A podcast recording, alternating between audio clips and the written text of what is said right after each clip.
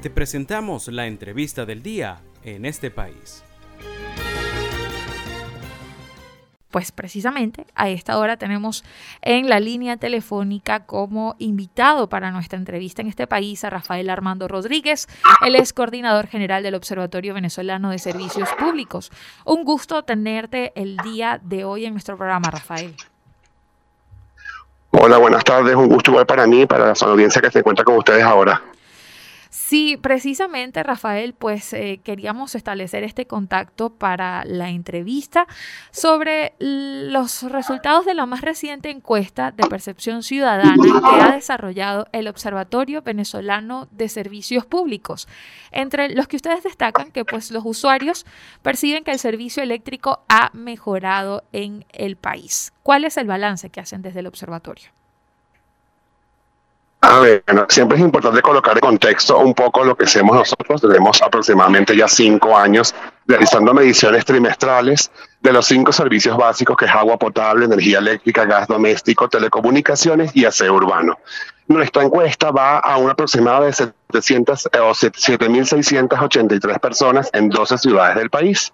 ¿Qué es lo que ha sucedido? En esta última encuesta que hicimos para diciembre de 2022, nos hemos encontrado que por primera vez la valoración positiva del servicio de energía eléctrica ha superado el 50%. ¿Qué te quiere decir esto? Nosotros desde hace más de cinco años hemos tenido evaluaciones que han sido muy bajas al 50% y en esta ocasión el 55% de los usuarios han considerado que el servicio eléctrico lo valoran de forma positiva. Es decir, es una mejora que para nosotros se observa de la valoración no es un tema de optimización, es decir, no es un servicio óptimo, porque seguimos encontrando un 43.6% de ciudades que lo valoran de forma negativa, de manera contundente y tajante.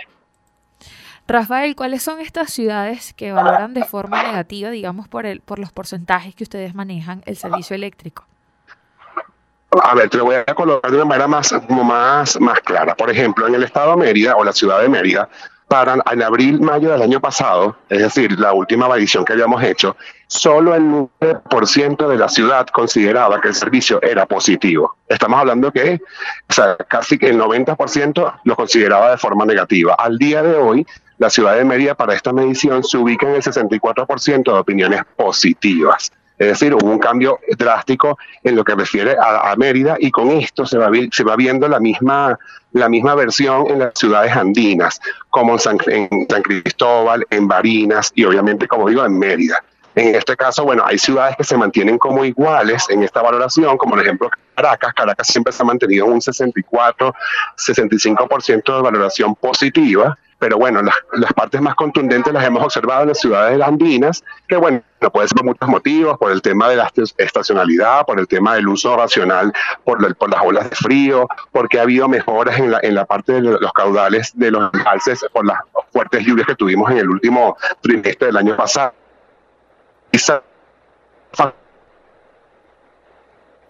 Las eléctricas Sí, estamos presentando. ¿Me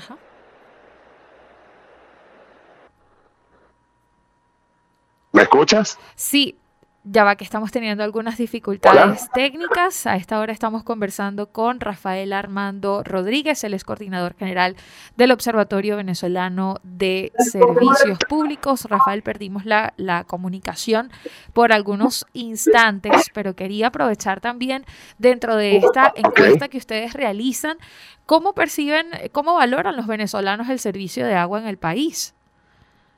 Bueno, te cuento que el servicio de agua potable siempre ha sido de manera histórica el servicio peor valorado por los ciudadanos. Es decir, porque tú puedas encontrar algunas mejoras en el servicio eléctrico en esta medición, no quiere decir que el servicio de agua siga siendo el que peor Sí, estamos teniendo dificultades técnicas con nuestra llamada el día de hoy. Pues le recordamos que estábamos conversando con Rafael Armando Rodríguez. Él es coordinador general del Observatorio Venezolano de Servicios Públicos. Y pues el día de hoy estábamos conversando sobre los resultados de la más reciente encuesta de percepción ciudadana y además en, en principal aspecto cómo los venezolanos ciudadanos eh, evalúan el servicio eléctrico en distintas regiones. Pues estamos teniendo problemas con, con la llamada, vamos a tratar de restablecerlo. Rafael, ¿nos escuchas? Los escucho perfecto. ¿Ustedes me escuchan a mí? Sí, por el momento no te estábamos escuchando, pero podemos retomar sobre el servicio de agua. Sí, con respecto a lo que estaba mencionando, que el servicio de agua potable, al menos en esta última medición, como ha sido históricamente, ha sido siempre la que tiene las mayores valoraciones negativas. Es decir, en el ranking de los servicios, el servicio de agua potable siempre es el que ha sido peor valorado por los ciudadanos. En este punto no es la excepción. Encontramos que un 62% aproximadamente de todos los encuestados valoran de forma negativa el servicio de agua potable que reciben sus hogares.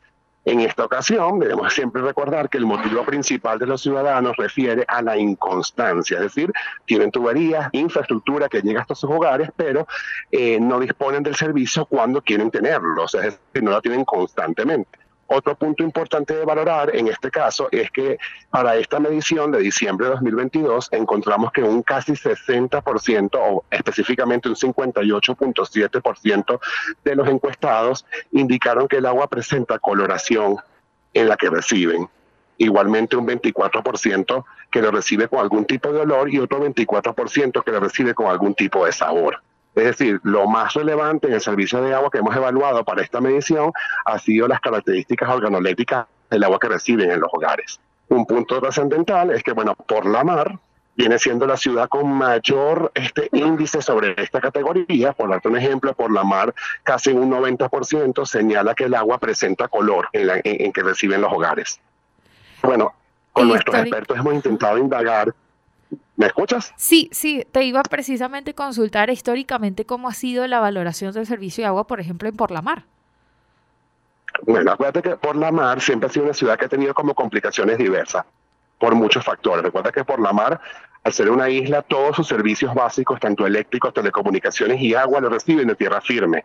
Así que depende mucho del mantenimiento que se haga de todo el tema submarino que tengan ellos para el suministro. Pero una de las cosas importantes que nuestros especialistas han venido evaluando, de porque esta, esta valoración fue así para este mes de diciembre, y deviene justamente por varios factores. Uno, porque en diciembre venimos de una sobrepoblación de la ciudad porque fue turísticamente bastante visitada y obviamente el suministro de demanda era mucho mayor. Dos, por el tema también de los embalses que estuvieron este, eh, sujetos a muchísima lluvia que generaba valores distintos en su, en su consistencia y que obviamente como observatorio técnico valora este tipo de cosas esperar una nueva medición para saber si efectivamente esto fue algo estacional que pudimos ver en diciembre o es algo que ya merite generar políticas públicas para verificar si efectivamente tiene algún este, este, estos cambios de la característica física del agua. De acuerdo, Raúl. Pues eh, agradecidos por tu participación, Rafael, por, tu participación en el programa el día de hoy. Estuvimos conversando con Rafael Armando Rodríguez, él es coordinador general del Observatorio Venezolano de Servicios Públicos. Estuvimos conversando pues sobre la valoración de distintos servicios, en este caso el servicio eléctrico. También conversamos sobre el, el tema puntual del servicio de agua en Por la Mar. Recordemos que Rafael Rodríguez, él coordinador general del Observatorio Venezolano de Servicios. Esto fue la entrevista del día en este país. Para conocer más el programa, síguenos en nuestras cuentas en redes sociales. Estamos en Twitter e Instagram como arroba en este país radio y visita nuestra página web www.enestepais.info.